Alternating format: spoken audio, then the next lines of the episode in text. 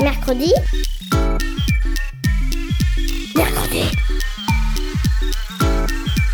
Mamie, on est grosse mercredi. Mercredi Mais c'est quoi? C'est trop nul, mamie. Et tu connais même pas les inventions de l'armada. Ben explique-moi alors. Bah, l'armada, c'est trop bien. C'est des gens qui font des spectacles de musique, de grands pour les enfants. L'armada, oui, mais mercredi. Une émission de grands pour les enfants.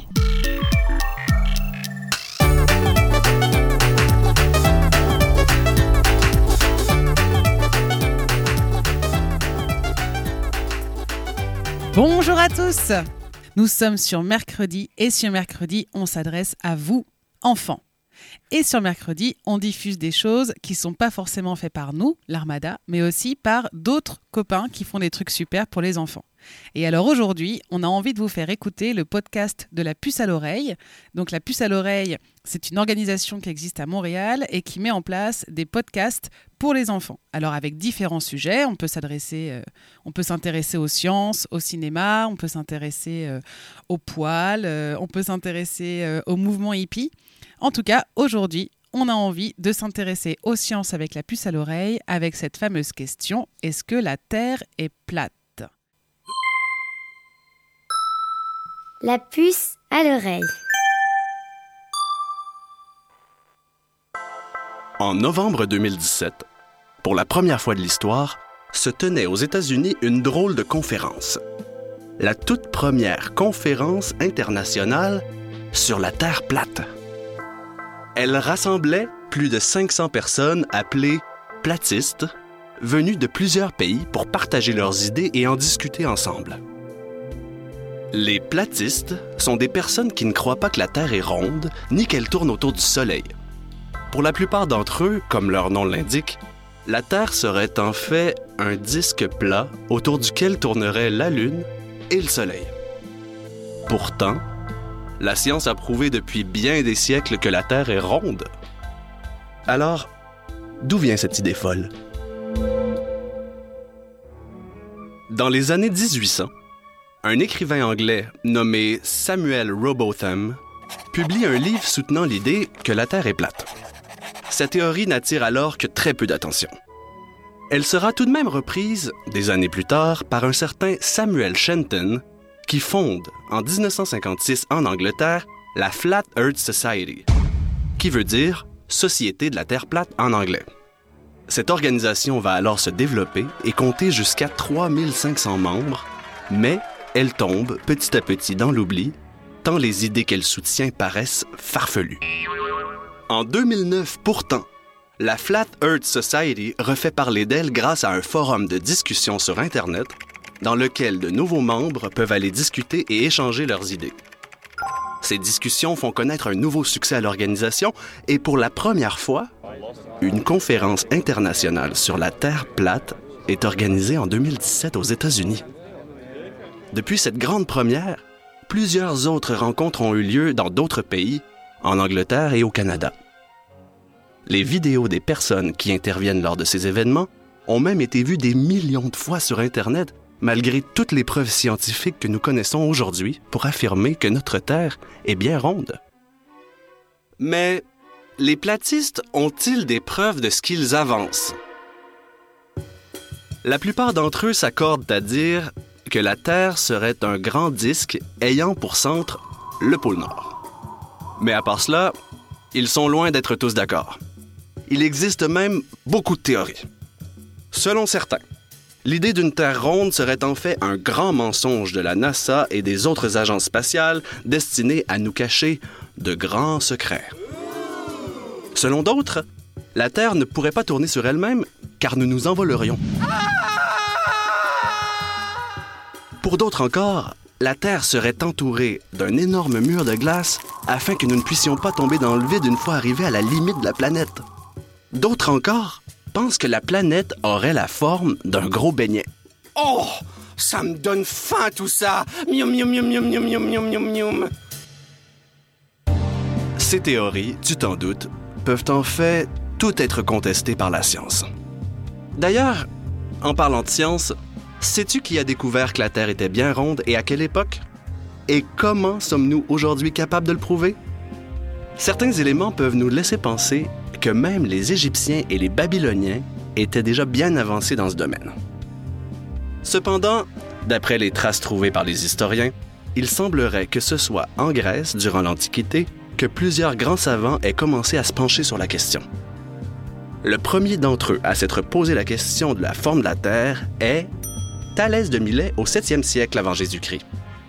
Tu le connais peut-être aujourd'hui pour ses découvertes en mathématiques et pour son célèbre théorème qui porte son nom. À l'époque, il imagine la Terre comme un disque plat posé sur une grande étendue d'eau. Un peu plus tard, au 6e siècle avant Jésus-Christ, Pythagore, lui aussi mathématicien, aurait apparemment été le premier à dire que la Terre serait en fait ronde. Mais il n'arrive pas à le prouver. Même chose au 4e siècle avant notre ère avec le grand philosophe Platon qui lui aussi pense que notre planète est une sphère. Ainsi, si beaucoup de savants de cette époque pensent donc que la Terre est ronde, aucun d'entre eux n'arrive à y apporter une preuve scientifique. C'est Aristote, au 4e siècle avant Jésus-Christ, il y a plus de 2300 ans, qui résout finalement l'énigme.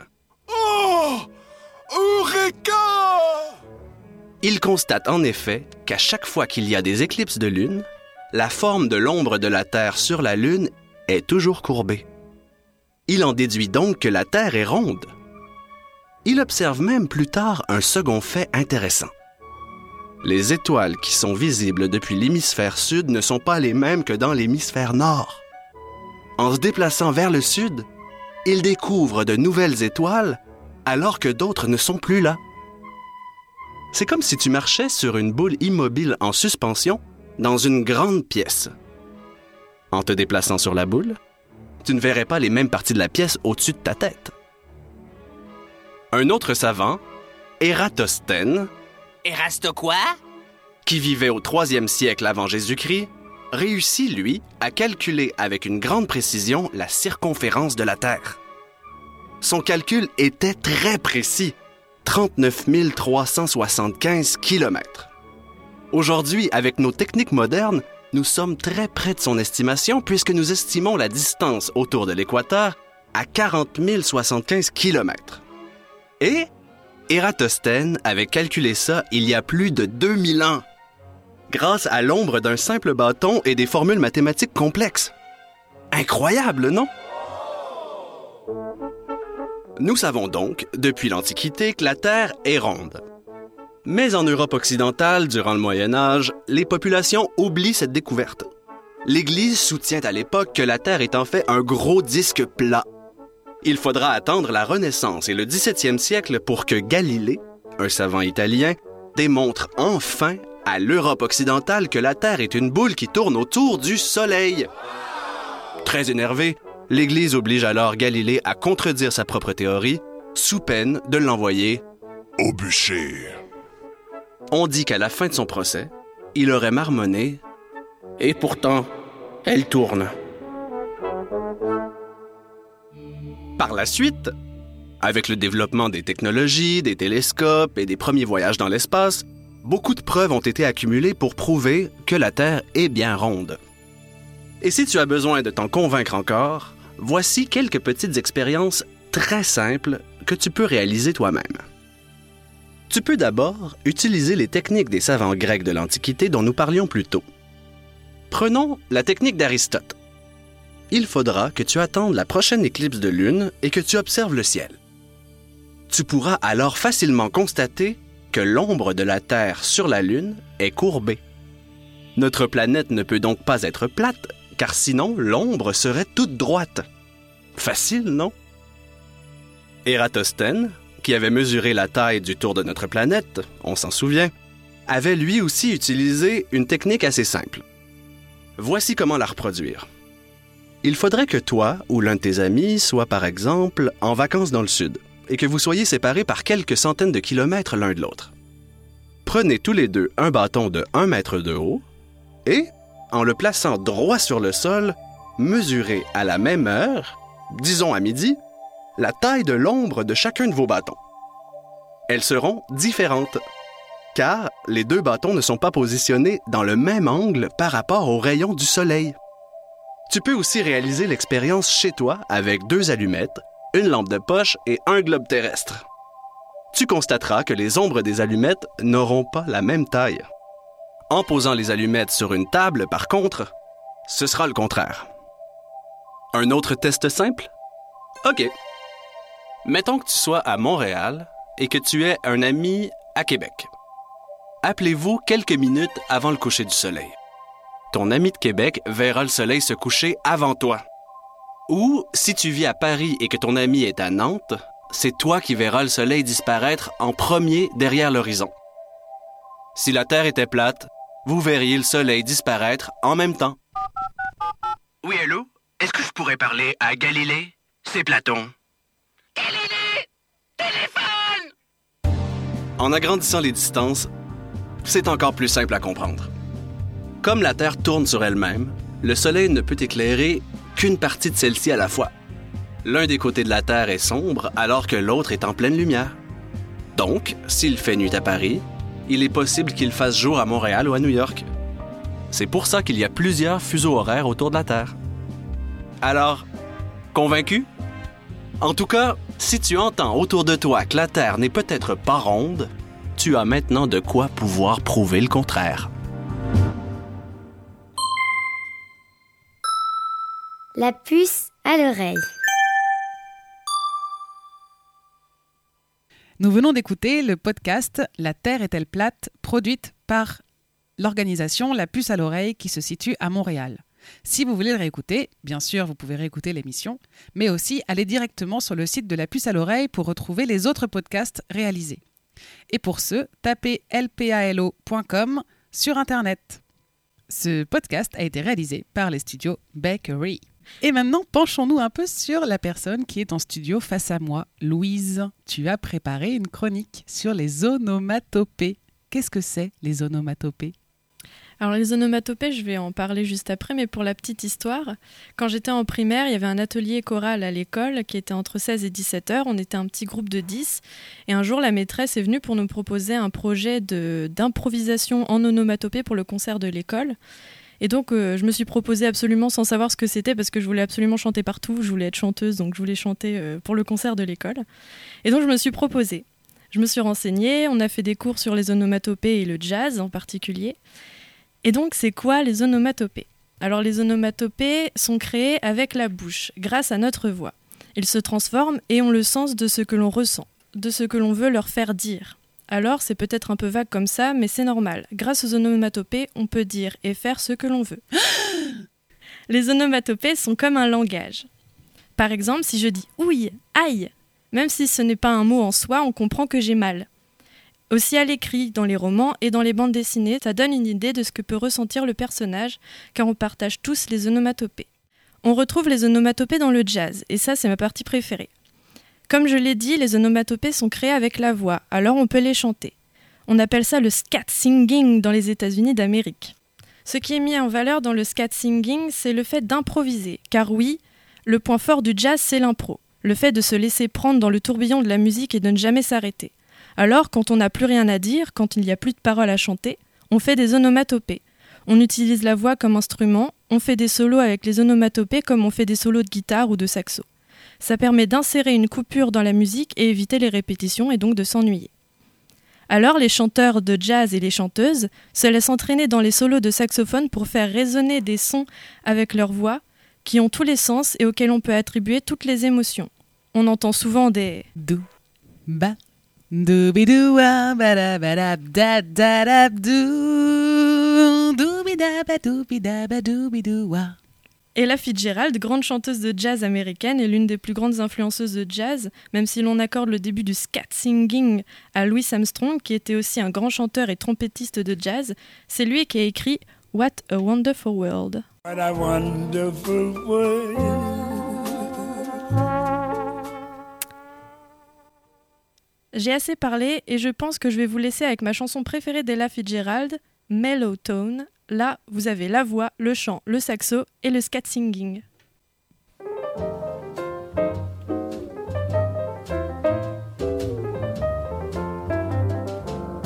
In a mellow tone, feeling fancy free, and I'm not alone. I've got company. Everything's okay. The live long day with this mellow song. I can't go wrong in a mellow tone.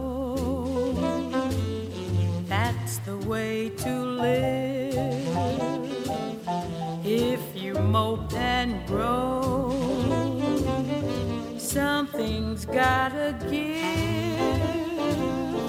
Just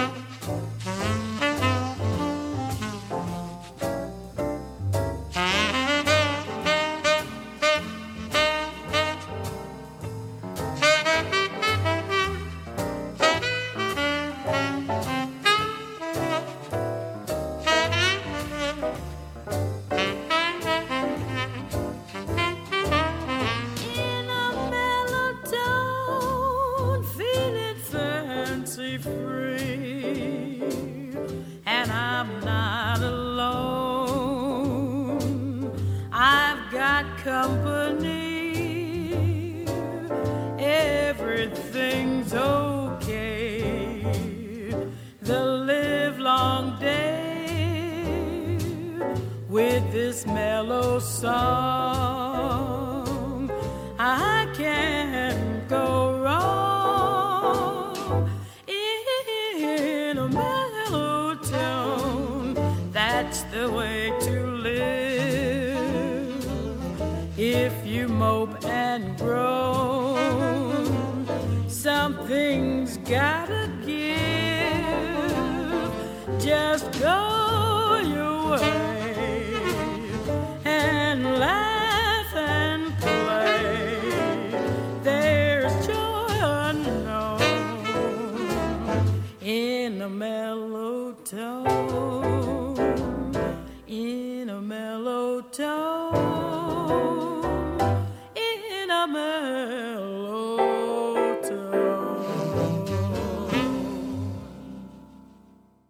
Merci pour le morceau de Ella Fitzgerald, Mellowtown. Alors maintenant, moi j'aimerais vous parler d'un livre que je viens de finir et que j'ai vraiment adoré. qui s'appelle Diabolo Fraise, écrit par Sabrina Ben Salah.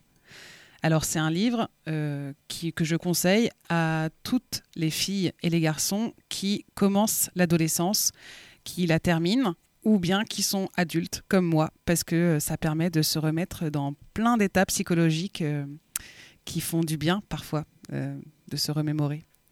Alors le livre c'est quoi? C'est quatre personnages, quatre sœurs. Elles ont quatre âges et qui représentent quatre étapes différentes de l'adolescence. Les quatre sœurs ont entre 11 ans et 18 ans. La première entre en sixième et la plus grande est dans l'attente d'un enfant. Leur prénom, Antonia, celle qui est enceinte, Marie-Que, celle qui est belle, tellement belle même quand elle met un bout de tissu sur son corps, et qui sort avec un garçon qui s'appelle Basile. Jolène, un cas à part, elle est si intelligente, et son rêve, c'est d'avoir ses premières règles, parce qu'elle sent que c'est ça qui va la faire devenir femme. Et Judy, la Benjamine, qui découvre le collège, où comme à la maison, elle cherche sa place. L'histoire se passe à Roanne, mais en vrai, ça peut se passer partout. Les quatre filles nous emmènent dans des histoires où on se reconnaît, et l'autrice, avec sa plume, nous emmène dans une fine psychologie pour mieux comprendre et appréhender certains états émotionnels très forts de l'adolescence. La jalousie, la peur de grandir mêlée à l'envie de devenir adulte, la difficulté d'être soi dans une famille et dans une société, la richesse d'une famille pour réussir à être soi dans une société.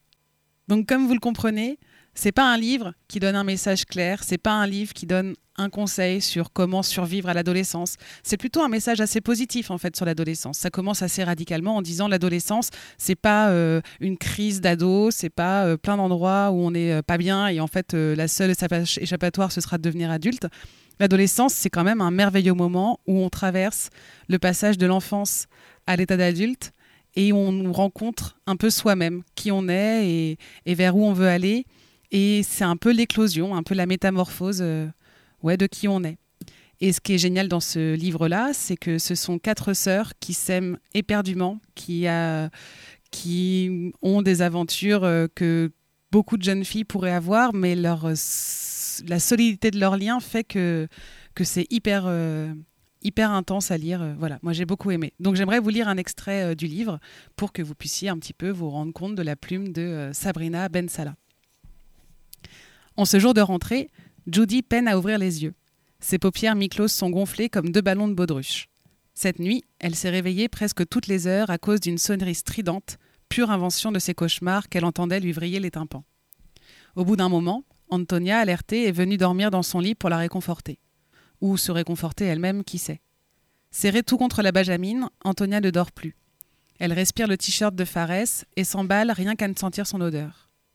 À l'aube d'une nouvelle journée, le souvenir de sa bouche contre sa peau avide est toujours un supplice, même s'il lui donne un peu d'élan. Tu veux sentir mes aisselles? plaisante Judy. Antonia se force à rire. Allez, grande sœur, arrête de faire cette tête, c'est la rentrée. T'as pas la trouille? Non, pas du tout. La sixième, je l'attends depuis ma naissance, mande Judy qui tremble à l'intérieur. Le seul truc qui me fait un peu peur, c'est de ne reconnaître personne à Albert Thomas. Tous mes copains seront à Louis Aragon. Tu te feras vite des amis. Et puis ça va. Il paraît qu'à la rentrée, ils servent des hamburgers à la cantine. Qui t'a raconté ça? Marie-Que Oublie Oh Elles sortent de la chambre et rejoignent la cuisine pour prendre leur petit déjeuner. Le lait chauffe dans la casserole, le café coule, les tartines sautent, les oranges se pressent. Sven orchestre le tout. Sven, c'est le papa. Bien dormi? En réponse, il a droit à un non, un ouais, un mouais et un trop bien, puis à une salve de baisers. Judy s'assoit, souriante et affamée. Elle enchaîne les cuillères de riz soufflées, puis aspire bruyamment le fond de son bol. Sitôt terminé, la joie sur son, la joie sur son visage s'éteint, comme si son bonheur dépendait d'un interrupteur. Elle se tait et s'inquiète. Le collège n'a jamais été si proche. Sertie de ses trois sœurs et des rayons du soleil, elle connaît une entrée triomphante dans la cour du collège. Entre Jolène et sa salopette noire qu'elle a retroussée jusqu'à mi-mollet, dévoilant des soquettes moutardes, Antonia et son ventre rond, et bien sûr la sublime Marie-Que, jupe courte, t-shirt vert pomme et jambes interminables, Judy rayonne. Les regards, les regards se posent sur elle, et donc sur elle. Oui, c'est bien dans sa direction que les têtes se tournent, c'est bien à cause d'elle que des conversations s'arrêtent. Auréolée de gloire, Judy prend place dans le rang de la sixième 2 et regarde avec tristesse ses grandes sœurs se diriger vers l'aile du bâtiment qui abrite les classes de lycéens. Voilà, je viens de lire un extrait de Diabolo fraise, donc de Sabrina Ben Salah, euh, livre édité aux éditions Sarbacane, euh, eux-mêmes qui ont édité un livre dont j'ai parlé il n'y a pas si longtemps que ça, Les Petites Reines de Clémentine Beauvais, que je vous conseille aussi euh, très très fort, c'est un super livre. Vraiment, Diabolo fraise, qu'on ait plein de sœurs, qu'on ait plein de frères, qu'on soit fils unique, fille unique, c'est vraiment un livre qui raconte l'adolescence d'une manière dur aussi, hein. c'est pas que gay ce livre, mais qui raconte l'adolescence, je trouve, comme, comme on peut la vivre, euh, soit ou, euh, ou dans les amis aussi. On, peut retrouver voilà, certains profils euh, qu'on a pu rencontrer ou qu'on rencontre quand on est ado. Donc je vous conseille vraiment, vraiment ce livre-là. moi, je trouve qu'il met, qui met, qui met des mots justes sur des émotions pas forcément faciles à raconter. Alors, il est l'heure de nous quitter euh, sur mercredi. On se retrouve la semaine prochaine. Est-ce qu'il y aurait une onomatopée célèbre pour se dire au revoir ou bye bye euh... Zoup Moi, je l'aime bien celui-là. Allez, on file des studios. Zoup Zoup à toi À la semaine prochaine sur mercredi. Mercredi. Mercredi. Mercredi. Mercredi. Mercredi.